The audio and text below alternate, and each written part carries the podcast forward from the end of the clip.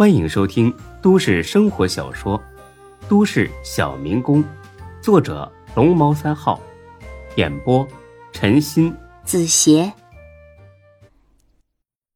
第九百五十四集。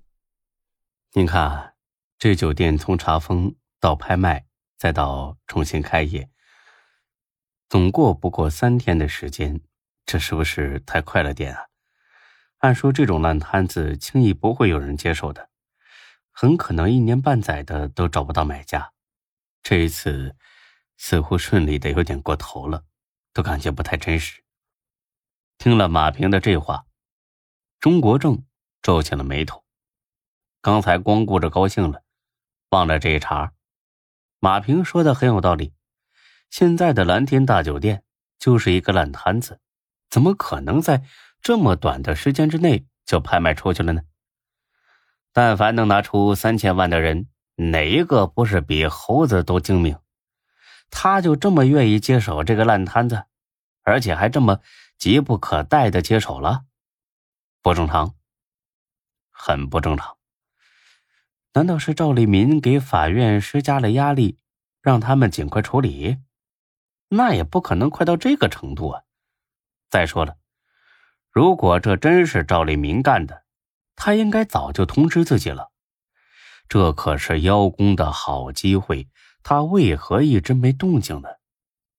由此可见，这事儿跟赵立民无关，那就更奇怪了。是谁拍下了蓝天大酒店，又这么迅速的恢复营业了？这里面有没有什么不可告人的秘密？马平说的对。这件事儿很蹊跷，小马呀，你说的很对。这样，你赶紧去查一下是谁买走了这酒店。明白，我这就去查。不过十分钟，马平就回来了，还拿着几张材料。钟局，您决定猜不到是谁干的？哎，你小子别卖关子了啊！快拿过来，我看看。拿过去一瞧，“门氏集团”四个大字赫然在目。钟国正着实吃了一惊啊！一开始，他以为这仅仅是个巧合，或许呢有另外一家企业也叫“门氏集团”，但是看到沈金虎的签名的时候，他再次惊讶了。门徒买的？嗯，现在只能确定是门氏集团买的。至于是不是门徒本人的意思，不好说。钟国正皱了皱眉，点了根烟。门氏集团目前的主要业务是女装和珠宝，按正常逻辑来说，他们不可能毫无缘由的跑到千里之外，突然买下一个被查封拍卖的酒店，这说不通啊。钟娟，您别忘了，门徒还是丁坤的时候。可是经营过酒店的，嗯，你是说坤沙大酒店？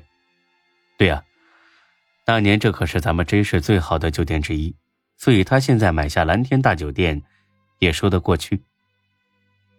钟国正呵呵一笑，呵呵呵，你小子又不是让你给我开脱啊，怎么光捡好听的说？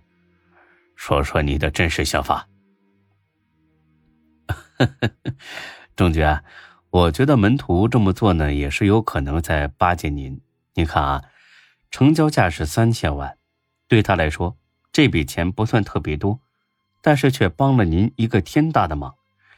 那您以后是不是也得额外关照他？还有，赵立民书记是您的老下属，他以后是不是也得多关照一下这个酒店的生意啊？这么算起来的话，门徒既赚了钱。又卖给你一个大人情，一箭双雕啊！钟国正点了点头。谁都没你精明。不过，无论如何，他确实帮了我的忙，还是大忙。这个人情我记下来。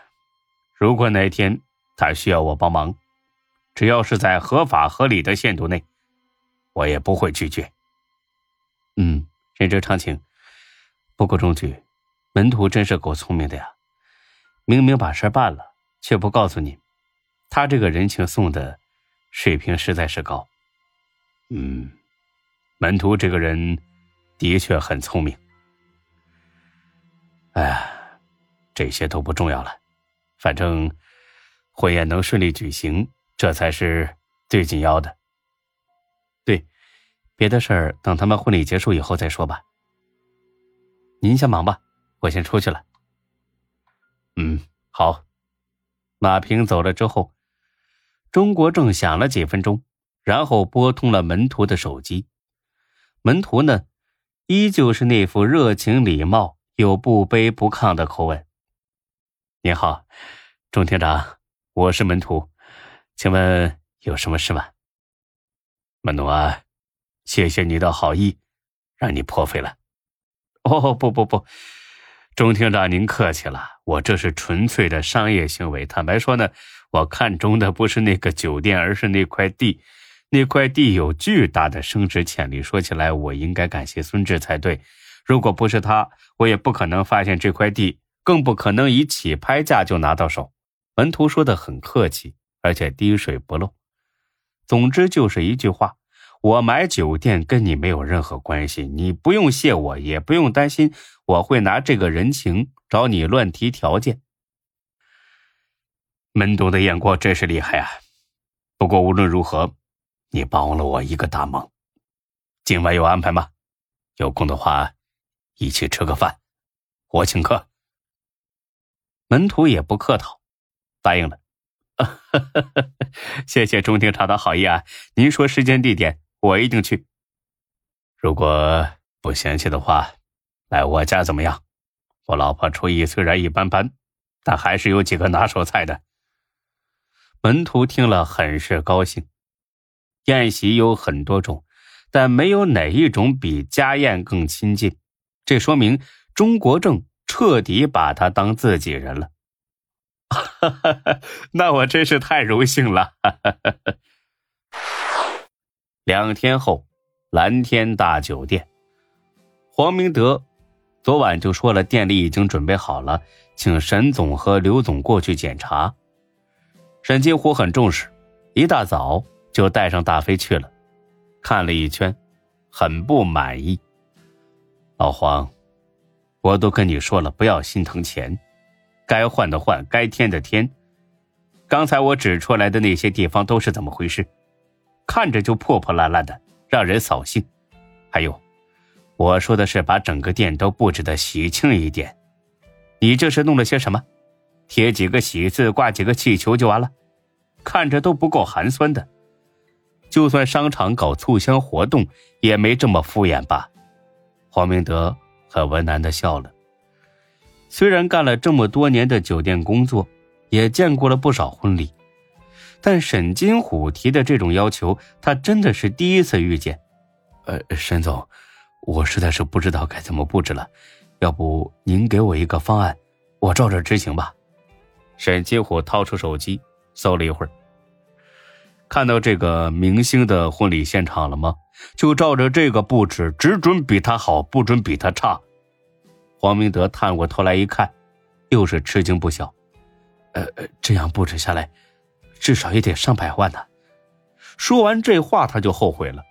三千万都不眨眼的人，会把上百万放眼里吗？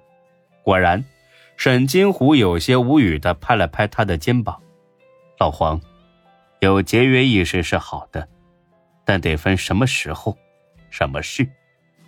咱们酒店已经不再是以前那个县城里孤零零的小酒店了，而是门氏集团旗下的产业。”所以你的气度也得变得大一点，别心疼钱，别的都可能是问题，但唯独钱不是，明白吗？本集播讲完毕，谢谢您的收听，欢迎关注主播更多作品。